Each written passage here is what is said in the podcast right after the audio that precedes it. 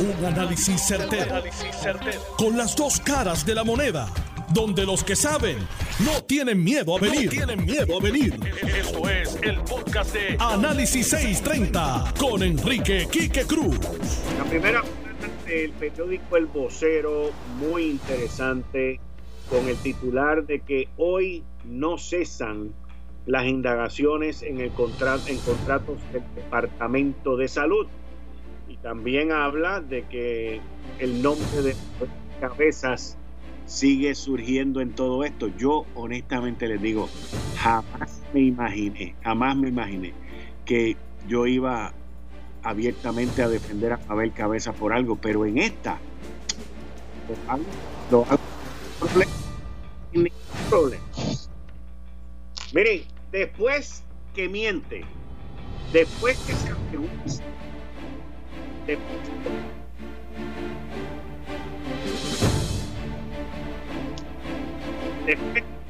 post Facebook que deja saber claramente que se fue, entonces se queda.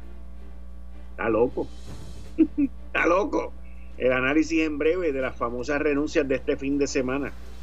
Mientras los federales, mira, tienen copia de todo y hay inclusive personas que dicen que mintió bajo juramento. La nueva orden de la gobernadora Wanda Vázquez, la nueva orden ejecutiva, cede ante presiones del lado económico, pero no de la parte salubrista. Yo veo aquí un choque eh, de ideas, veo contraposiciones en términos del el secretario de Salud y el Task Force. Un mes más. Y luego de múltiples reclamos, la policía decide hacer algo por sus tropas. Un mes. ¿Cómo abrir? ¿Cómo reactivar la economía? ¿Cómo volvemos a la normalidad? Hmm. Es tarea difícil. países exportadores petróleo logra un acuerdo histórico en recorte de producción el análisis en breve. Esto es Análisis 630 que acaba de comenzar. Son las 5 de la tarde en todo Puerto Rico. Puerto Rico. Hora de escuchar la evolución del análisis con el gabinete de expertos de mayor conocimiento en la radio puertorriqueña. Las fuentes más confiables. Fiscalización sin colores el Estado no puede pagar por la vagancia, el Estado no puede pagar por la ineficiencia, no puede pagar por la indecisión. Con las dos caras de la moneda, siempre en busca de soluciones. Es hora de escuchar a Enrique Quique Cruz en Análisis 630.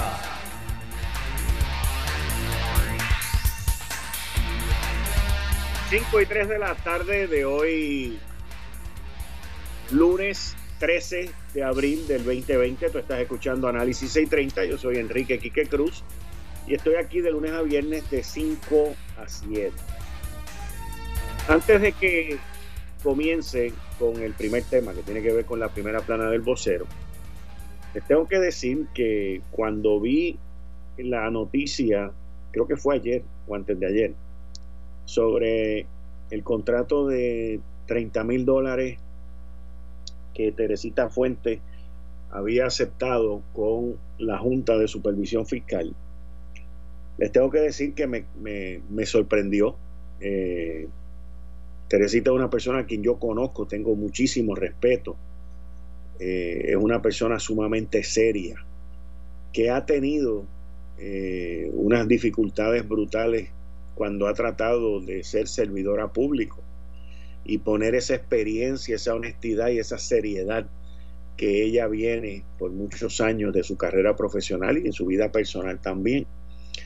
Y, me toma de sorpresa y me, me, jamaquea el monto de la cantidad, 30 mil dólares mensuales por tres meses, puede ser extendido, todo ese tipo de cosas que se quiera decir o no se haya dicho. Al final y a la postre, la Junta de Supervisión Fiscal era quien iba a tener que responder el peso de esa diligencia, de ese trabajo, y, ponerle valor o un justo valor al conocimiento, la experiencia, la honestidad y lo que trae ella a la mesa, pues miren, no, quizás con 30 mil las cosas se queden cortas. El problema es que con las situaciones que estamos viviendo en Puerto Rico, con los cientos de miles de personas que están desempleados ahora, el sacar una cosa como esa en este momento y el llevarla a cabo, pues cayó mal, iba a caer mal, y, pero por otro lado les tengo que decir algo. Teresita vale 10 veces más lo que valía Samot, que se ganaba eso o mucho más mientras estuvo en la Junta de Supervisión Fiscal. Y estas son cosas que yo creo que en algún momento la Junta de Supervisión Fiscal eh, va a ir aprendiendo sobre este tipo de, contratos, sobre este tipo de situación. Fíjense, fíjense lo interesante, que si hubiese sido Deloitte Touch o Boston Consulting o Mr. Emerson Friffelshaus, con eso no hay problema. Ve, la gente se molesta, gritan, patalean. Eh, y, y, esa es una, una, una indisposición también que hay permanente aquí. Pero como ella muy bien dijo, ella renunció al contrato, no va a trabajar en eso. Y yo creo que aquí todo el mundo se hace un, gran favor y una gran ayuda, aunque la Junta y Puerto Rico, pues una vez más, una vez más, pierden la oportunidad de la experiencia, los conocimientos, los trabajos, la seriedad y la honestidad de Teresita Fuentes. Pero así es la cuestión. Entrando en mi primer tema de hoy, y tiene que ver con la primera plana del periódico El Vocero, que tienen que ver con los contratos del Departamento de Salud. Y estos contratos, especialmente contratos que tienen que ver con tecnología. Estos contratos, mis queridas amigas, amigos, yo vengo hablando de esto hace más de una semana. Aquí han habido demandas, aquí ha habido chantaje, aquí han habido barbaridades por personas que se ganaron unos contratos. Digo, si le queremos decir ganaron, porque el contrato viola las especificaciones que pone OGP para otorgar contrato. Ese contrato se otorgó en la pasada administración del Partido Popular Democrático bajo la secretaria de Salud, Ana Río, y esto ha creado un, un malestar bien grande porque los de renovaciones online, Manuel Guerra Mondragón, Giancarlo González, gente que están activos políticamente, by the way, pues, y otros más, by the way, RM Communications, aquí hay un, batallón de gente que tienen contratos, hay, unos inclusive que fueron contratistas de construcción que ahora son expertos en cybersecurity y tienen contratos millonarios. Esto es a, a todo fuego, a todo fuerte. Y en este caso, en este artículo específico que está en la primera plana del periódico El Vocero, yo tengo conocimiento, tengo la documentación, tengo los casos, tengo las demandas, y, pero el tener esos documentos y el los leído y el haberlos analizado no fue lo que me trajo a tocar el tema. Yo tengo varios amigos, tengo varios clientes que hace más de tres semanas me hablaban y me decían, chicos, tú puedes averiguar qué es lo que está pasando con renovaciones online, que yo necesito sacar unos permisos, y renovaciones online y renovaciones online que, que apagaron el sistema, que esto, que lo otro. Y entonces todo era para echarle la culpa al gobierno y al Departamento de Salud. Bueno, hay unos que lo ven de esa manera. Y honestamente les digo, en aquel momento, y la gente que me lo decían saben a lo que me refiero, en aquel momento, pues yo me puse a averiguar. Yo dije, contra, ¿qué habrá pasado aquí? Que esto y que lo otro. Hasta que me entero, entonces, y empiezo a indagar ya con los pleitos, con los líos, y me doy cuenta que se está llevando en Puerto Rico una guerra por personas que fueron Chief Information Officer en el gobierno, tanto en el gobierno de Ricardo Rosselló, o sea, los que estaban anteriormente en esta administración, como en el gobierno de la pasada administración. Y esos son los que se han pasado jorobando, que si dónde está el dashboard, que si yo lo puedo hacer por 100 pesos, que si esto, que si lo otro, no, porque fulanito lo quiere hacer y se quiere ganar el contrato de millones de pesos. Y aquí lo que hay es una pelea millonaria por contratos de personas inescrupulosas que les gusta manchar y dañar reputaciones, pues sepan que ya los identificamos. Entonces, Yo me imagino que mientras estaban haciendo ese, ese artículo del periódico El Vocero, tiene información muy buena, pues alguien de los que fue entrevistado metió, no, es que Mabel Cabeza no me daba a mí este, la cita. Bueno, pero, y le voy a decir, jamás me imaginé yo que iba a defender a Mabel Cabeza, pero es que Mabel Cabeza no fuera el que adjudicó mal el primer contrato, tal y como la prueba que yo tengo sale que ocurrió con renovaciones online. Los populares son buenos haciendo las cosas entre ellos y luego votando a los PNP o haciendo arreglos entre populares y PNP para luego subsistir eventualmente. Pero quiero que sepan que tanto en el Departamento de Salud como en el Departamento de Hacienda, como en otros departamentos alrededor de Puerto Rico, en el Departamento de Educación, hay una guerra de personas identificadas con el Partido Popular que están a punto de perder el guiso y ese es el problema multimillonario que hay en el presupuesto de Puerto Rico. Y yo, como buen ciudadano, voy a llevar la documentación que tengo a las autoridades pertinentes como siempre lo he hecho y voy a denunciar el despilfarro de cientos de millones de dólares que hoy todavía en esta administración está ocurriendo en lo que tiene que ver con tecnología. Yo entiendo, la administración de Wanda Vázquez lo que lleva son seis meses. Yo entiendo los terremotos, los líos y son muchas cosas. Pero, pero, como esta gente que están fuera del gobierno y lo que están esperando es a ver si ganan las elecciones en noviembre para venir y saltarse con todos estos contratos, están esperando por eso, pues vamos a traérselo a las autoridades pertinentes, a la Junta, al FBI y a todos los demás, porque aquí lo que hay es un derroche de dinero. ¿Cómo es posible que hoy en día cada agencia tenga un Chief Information Officer? Educación tiene uno, salud tiene uno, acueducto tiene uno, todo el mundo tiene uno, Hacienda tiene uno y todo el mundo hace lo que le da la gana, todo el mundo se gasta en lo que le da la gana y todo el mundo reparte el bacalao como le da la gana.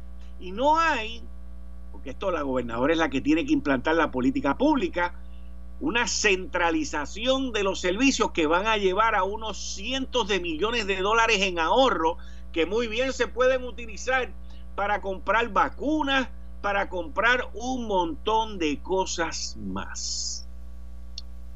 Esa primera plana del periódico El Vocero espero que sea el principio, el primer capítulo de un chorro de mozalbetes que están en la calle busconeando contratos de tecnología. Tengo más información, pero también tengo más temas hoy. Miren, durante el fin de semana, mi fuente, que son las mejores y no fallan, porque cuando tú tienes personas que te llaman, te buscan y te dan información, uno pues va creando relaciones con esa gente, con esa fuente, porque esto no es, bueno, hay, hay veces que hay fuentes que son en la oscuridad del desconocimiento, y de esas también tengo. Eh, pero hay otras que no, hay otras que inclusive uno va creando relaciones con ellas, y relaciones que se convierten en, en relaciones de confianza. Y aún con las fuentes que yo tengo y con la confianza que yo tengo en mi fuente, pues antes de yo disparar un tweet, antes de, de yo hacer algo, uno busca la manera de corroborar esa situación. Y yo durante el fin de semana eh, empecé a escuchar de que en el task force de los médicos, un par de personas iban a renunciar. Pero también de que había un miembro del gabinete que iba a renunciar. Y que iba a renunciar en algún momento y que no estaba contento. Y todo esto viene por las, eh, las vistas ejecutivas que hizo Juan Oscar Morales la semana pasada. En una de esas vistas, a mí se me dijo que uno de los que fue allí mintió. En una de esas vistas se me dijo también que uno de los que uno de los que mintió se le dio la oportunidad de que más o menos eh, borrara la mentira con la goma de un lápiz y se le permitió que hiciera eso. Pero ¿qué pasa? Que los federales fueron y buscaron ese sonido. Y los federales pues tienen esa prueba también. Y dentro de ese fin de semana, pues uno se pone a mirar, porque te dan varios nombres, ¿no? Que tal, aquel puede renunciar, no que el otro va a renunciar, no que el otro esto, que el otro otro, hasta que se centra, es como dicen en, en inglés, you're locked in, tú estás centralizado en una persona. Y de la persona que se me dice que renuncia durante este fin de semana, pues yo veo en su página de Facebook que, esta persona viene y publica el siguiente comentario. El país no se arregla hablando mal de los políticos corruptos, coma, sino dejando de votar por ellos. Y yo digo, hmm, interesante eso.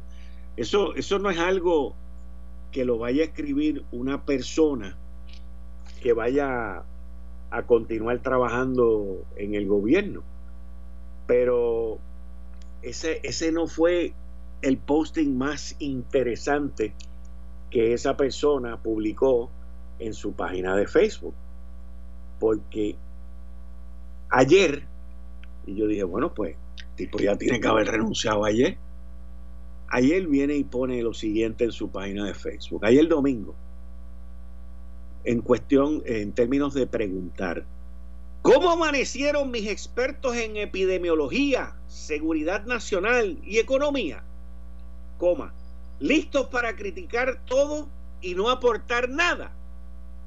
Yo dije, bueno, alguien que esté en el gabinete, que, que me dicen que va a renunciar en el fin de semana y que ya yo entiendo que renuncia porque publica eso en su propia página de Facebook, tirándole a todo el mundo en esta isla. Eso es como los pajaritos cuando vuelan, que van tirando sus desperdicios al que sea. Y, y, yo veo eso y yo digo, bueno, pues, pues se fue. Pero entonces lo veo esta mañana en una conferencia de prensa. Y pues le tengo que dar la bienvenida al general Bulgo porque lo que tiene es un revolving door en su vida profesional dentro del gobierno.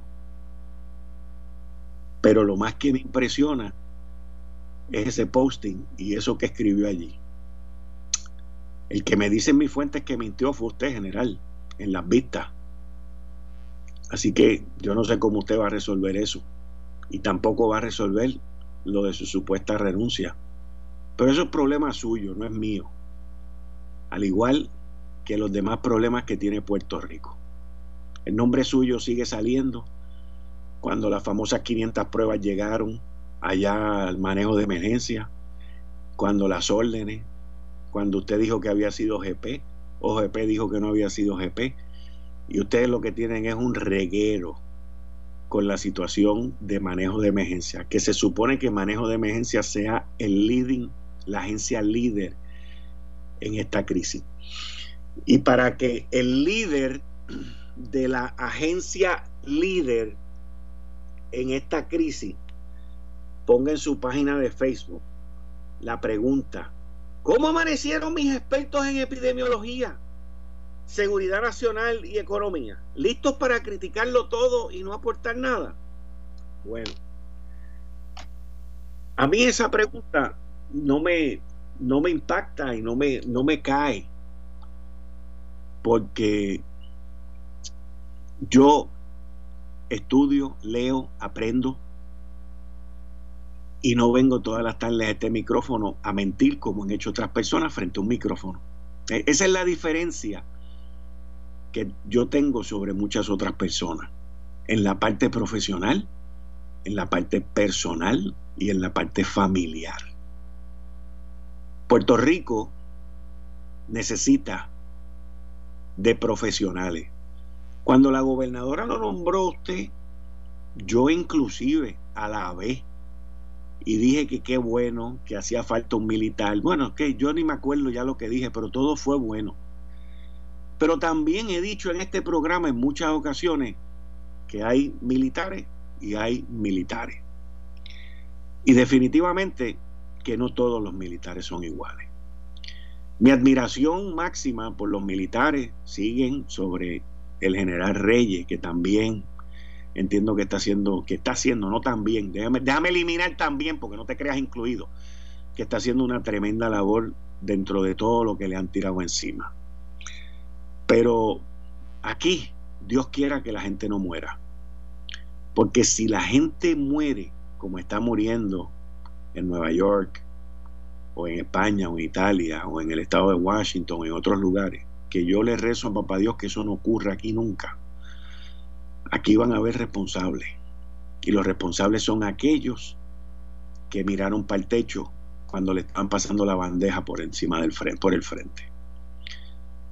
Y esto es algo que cuando una persona que viene de un ambiente distinto decide entrar en el gobierno, pues tiene que estar atento de todas estas cosas porque bien sencillamente, sin esperarlo, un día vienen a las 6 de la mañana a su casa, FBI. Y aquí está la grabación, y aquí están las declaraciones, y aquí están las órdenes de compra, y aquí están los procesos de distribución, y aquí está todo esto. ¿Y qué usted tiene que decir al respecto? Yo no sabía nada, pues lo lamento mucho. Esto, esto es muy serio, esto es muy serio. Y yo no estoy diciendo que se haya hecho nada malo, porque no, de eso no tengo la prueba. Yo tengo la prueba de lo que yo hablo aquí. Y yo sé lo que ocurrió durante este fin de semana. Pero también sé la información que el representante Juan Oscar Morales ha dicho públicamente de quiénes fueron los que le faltaron a la verdad y quiénes no le faltaron a la verdad durante ese proceso. ¿Que ha sido un proceso atropellado? Puede ser. ¿Que ha sido un proceso justo? Los que no les guste, lo más probable que lo piensen así. Pero la realidad de esto es que cuando la gente viene a servir al gobierno, y yo entiendo que usted vino con toda la mejor intención y con todo el ánimo, en algún momento se deben de, de dar cuenta de que no tienen, no tienen el nivel, el conocimiento, la experiencia o la malicia para cumplir con las tareas que se le han encomendado. Y en ese momento es donde viene el momento que yo le llamo el momento de la verdad o el Peter Principle, que es el principio de Peter, que es cuando tú llegas a tu nivel de incompetencia y te das cuenta que tú no puedes bregar con esto. Y es bien difícil para un ser humano eh, que ha llegado a los grandes, mayores éxitos, el entrar en una tarea que se parece que es fácil, que uno la puede hacer con la derecha o con la zurda, y, que de momento se encuentre que no puede bregar con el monstruo político, que no puede bregar con el monstruo de, de los pedidos, que no puede bregar con la situación como se brega aquí en Puerto Rico. Y ese es el momento que uno tiene que hacer una de dos cosas. O irse con las manos limpias, que era lo que yo creía que había pasado en el fin de semana, o denunciarlo, que yo sé que no iba a pasar durante el fin de semana. Así que yo lo dejo ante usted, su familia y el pueblo de Puerto Rico de lo que vaya a pasar aquí. Yo por lo menos estoy guardado en mi casa. Usted por lo menos póngase una de esas mascarillas y hágase una de esas pruebas y asegúrese de no enfermarse y no contagiarse con nada porque sería fatal el rollo que usted tiene allí y en adición a eso que salga contagiado también. Así que cógalo con calma. Yo por mi parte me voy a un receso. Regreso en breve. Eh, estás escuchando el podcast de Noti1. Análisis 630 con Enrique Quique Cruz. Lunes 13 de abril. Tú estás escuchando Análisis 630. Yo soy Enrique Quique Cruz y estoy aquí de lunes a viernes de 5 a 7 y en el área metro me puedes escuchar por el 94.3 FM en tu radio. Se supone que en línea telefónica tenga a Faustino Betancourt. Buenas tardes. Buenas tardes, Quique. ¿Cómo tú estás? Eh, aquí desesperado buscando ayuda a nuestros viejitos y a los discapacitados de los residenciales en el área de tu país eh, específicamente. Cuéntame, ¿qué es lo que está pasando? Este, escuché eh, y gracias por haberme contactado. Dame una explicación así rápido y preciso de qué es, dónde es que están cojos, qué es lo que se necesita mascarillas y guantes, nuestros viejos están sin mascarillas y guantes. Pude conseguir una entidad este, sin fines de lucro que nos brindó este un poco de ayuda, pero como quiera se me quedó parte de la de la, comunidad. Este, y ellos mismos se asombraron cuando entraron porque no tenían mascarillas y guantes protegiéndose. Este, la mayoría de los residentes sí están permaneciendo en las casas pero al momento este, el Departamento de la Vivienda lo que hizo fue enviar un comunicado por internet eh, a viejitos que no saben leer y a y a viejitos que no saben bregar con internet ¿entiendes? Entonces no eh, los viejitos a veces lo que tienen es una madre llave para que le haga las comidas.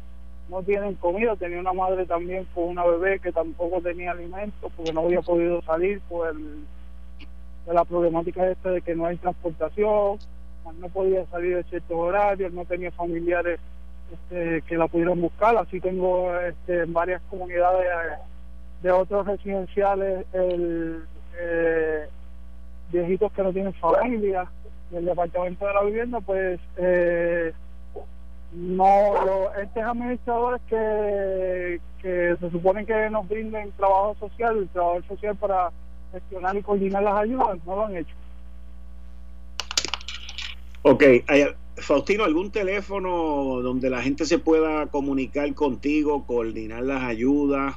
Eh, principalmente de lo que estamos hablando es de mascarillas y guantes para personas mayores de estas comunidades que, que son necesarias. O sea, la misma gobernadora ha dejado saber que la mascarilla es esencial y ese sector eh, es el sector más vulnerable que nosotros tenemos.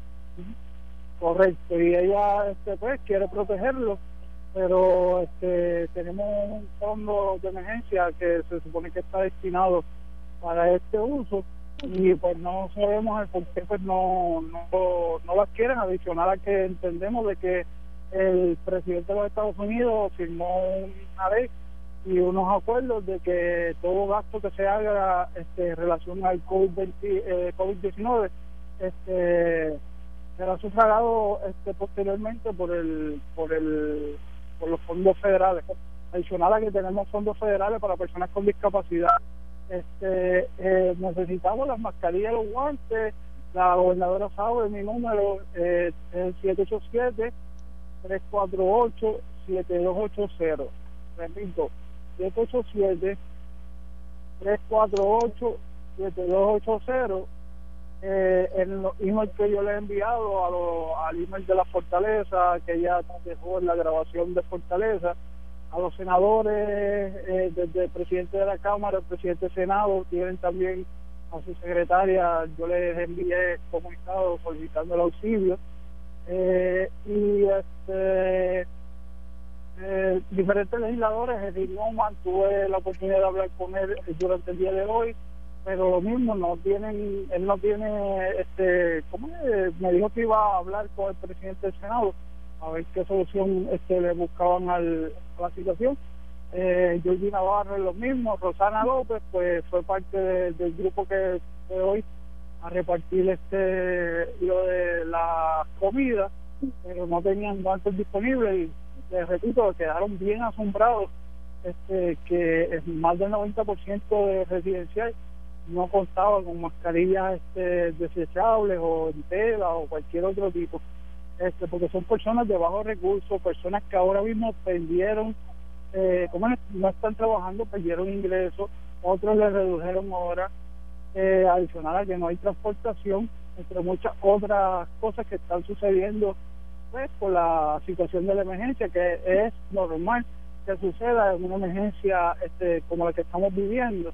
Y la preparación del gobierno de coger los cursos federales en NIMS, los 1100, 200, 700, 800, son cursos que te preparan para esto, como este que está administrando residencial.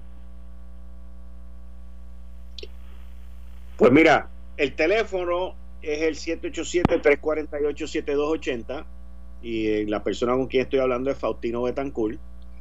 Eh, estamos hablando de, de la población de la edad de oro, gente mayor, que están a la merced de que nos podamos ayudar, son los más vulnerables ante este coronavirus y lo que son las mascarillas y los guantes pues es necesario para esta población para que una caja de guantes y, una cajita de mascarilla eh, es ínfimo el, el, valor y el costo de tener que llevar una de estas personas a un hospital y arriesgar su vida. Faustino, muchas gracias, estoy a tus órdenes, cualquier cosa me vuelves a llamar.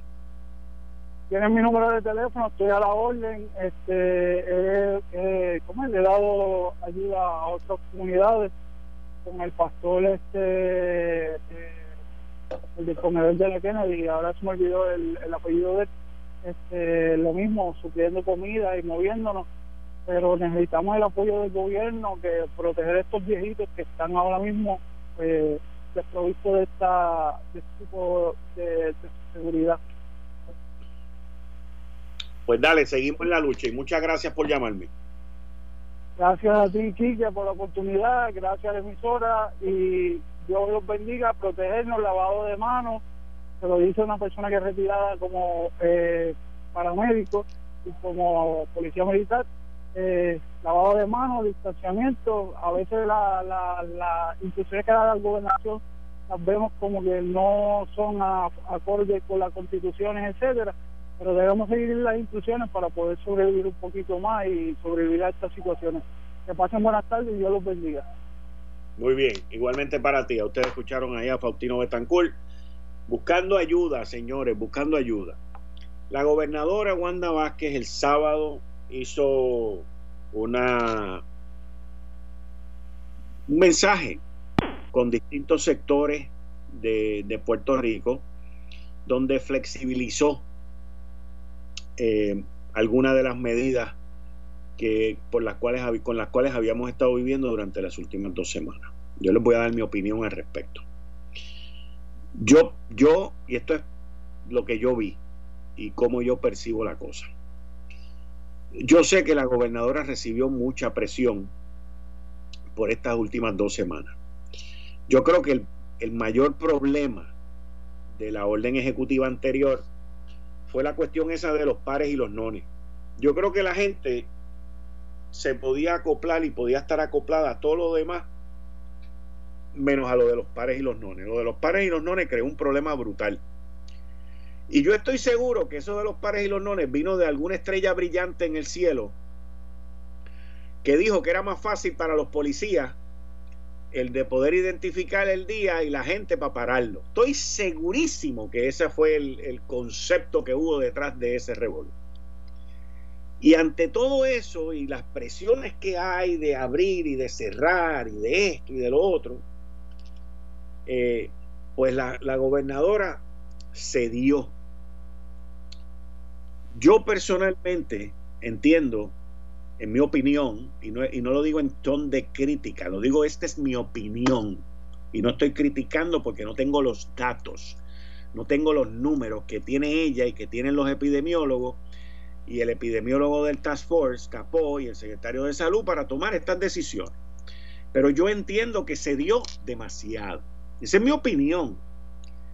Yo, para estas dos semanas, lo que hubiese hecho hubiese sido quitarlo de los pares y los nones, que lo hizo.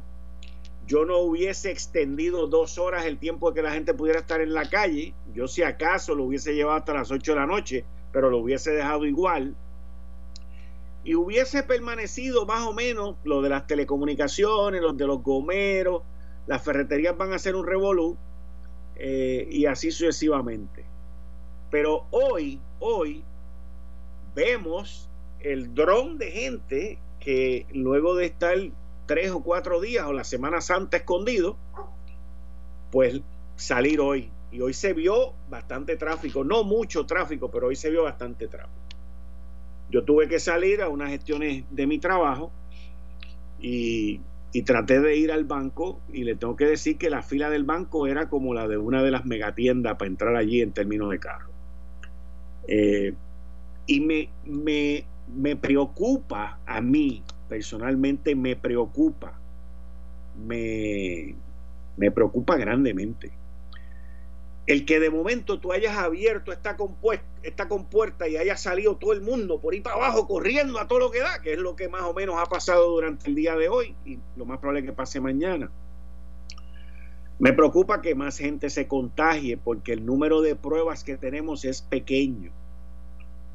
Yo hice unas expresiones el sábado después que la gobernadora habló y dije que aparte del lío y el revolú, que no lo estoy apartando, pero lo estoy moviendo hacia un lado, de las pruebas, del sobreprecio, del lío y de la mandinga y de la guinda, pues tenemos que, tenemos que ver las cosas claras de frente como las tenemos. Lo ideal es tener lockdown, o sea, el encierro, y las pruebas para poder identificar al mayor número de personas que son asintomáticos, que no demuestran ningún tipo de síntoma y poderlos aislar también. Pero eso no lo tenemos.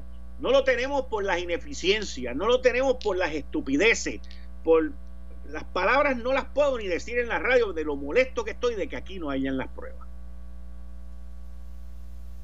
Pero como no las tenemos, el único remedio que nos toca es entonces el de guardarnos y el de quedarnos en nuestras casas.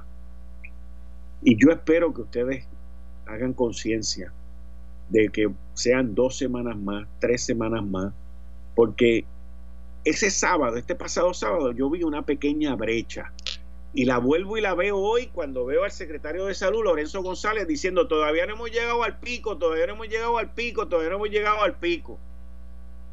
Y me preocupa ese pico, me preocupa, me preocupa Puerto Rico, me preocupa. Y me preocupa porque no tenemos pruebas. Y si no tenemos pruebas, no vamos a tener ventiladores. Y si no tenemos ventiladores, no vamos a tener gente para bregar con esta situación. Así que somos adultos y cada cual toma sus decisiones. Respeta el no contagiar a nadie. Quédate en tu casa. Esto se trata de tú quedarte en tu casa o que te metan en una bolsa. Tan sencillo como eso. Aquí no hay que buscarle cuatro patas al gato. Doctor Abdiel Cruz, ¿en línea? Sí, buenas tardes, buenas tardes, Quique. Saludos a toda la radio audiencia. Buenas tardes, doctor. Un honor, un honor. Eh, nosotros escuchó nuestra nuestra población más vulnerable. No tienen mascarilla, no tienen guantes, eh, las presiones, las ansiedades. ¿Cómo, ¿Cómo podemos trabajar eso, doctor? Quique, interesantemente la población del adulto mayor, no lo digo yo, lo dice la Organización Panamericana de la Salud, lo dice la Organización Mundial de la Salud, eh, lo dice las entidades que trabajan con, con el área de la gerontología o, la, o, el manejo de la población del adulto mayor, eh, ciertamente que es la población de alto riesgo. Una de ellas, que yo me parece que es la mayor, y es dual el riesgo. El riesgo es físico y el riesgo está en su salud mental. Eh, cuando hablaba el, el estimado eh, me parece que es policía, si no me equivoco, que está ayudando. Eh, primero, yo debo agradecerle como país y como población y como ciudadano el trabajo que está haciendo. Eh, segundo, debo decir que me preocupa aquí que y yo me puse a hacer unos apuntes aquí rápido y me preocupa los, la égida y los hogares. Él mencionó los limitados de recursos que tiene.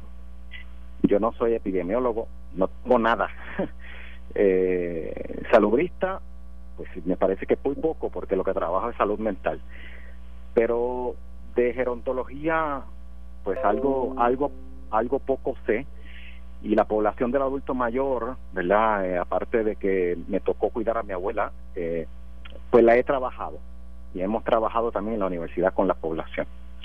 Y el adulto mayor, antes del COVID-19, ya estábamos presentando serios problemas. Yo estaba sacando números, Quique, eh, y posiblemente un poco más arriba, un poco más abajo, pero estaban, estamos más de 900 mil personas en esa población del adulto mayor.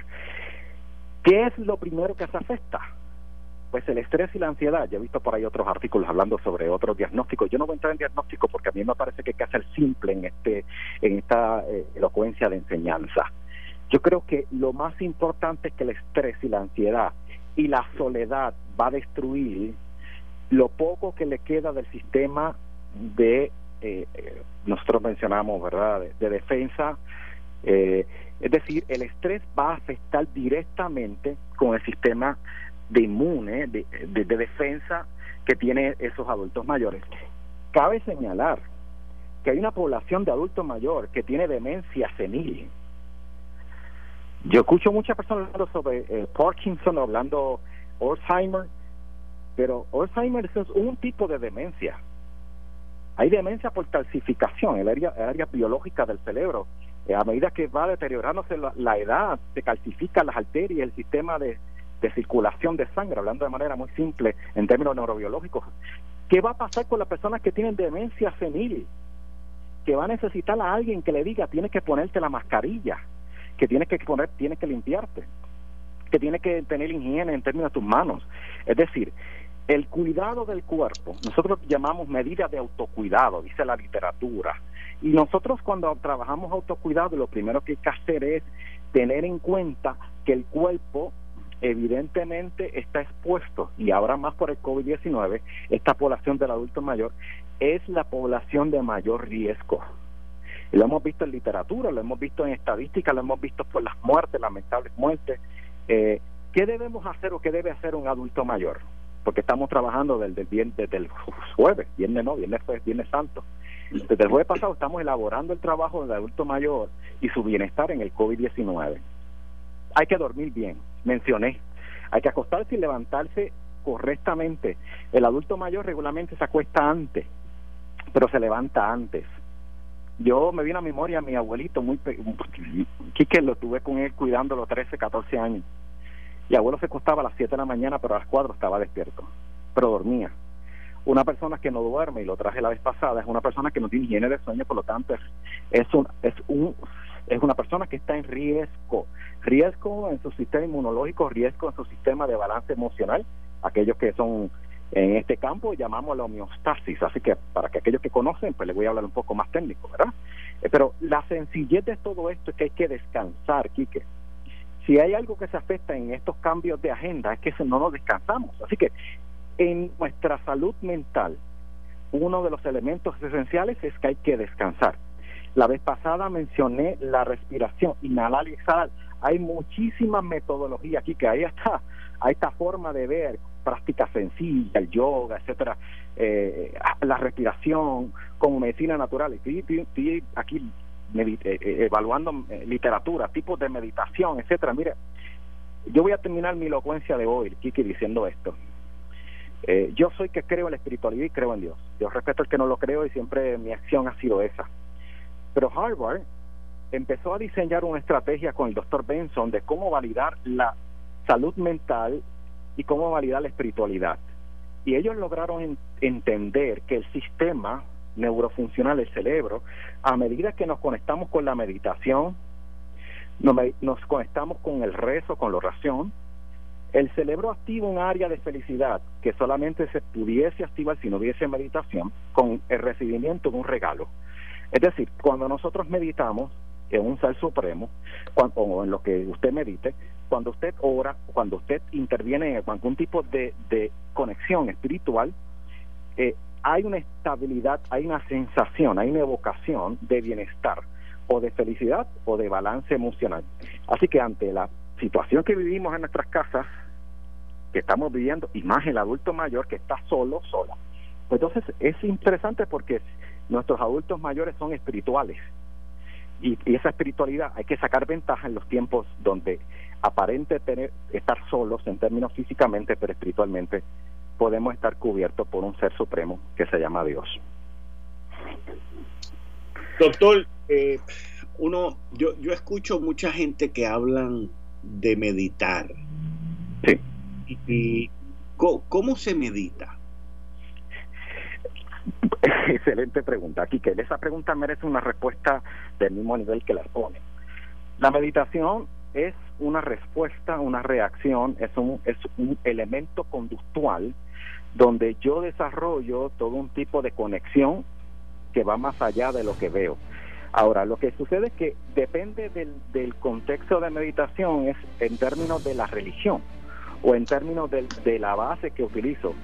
Hay personas que meditan, es más, yo he visto personas que se conectan con la energía de un árbol y mencionan que conectando o tocando un árbol, se, ¿verdad? Se transfiere esa energía, etcétera, etcétera.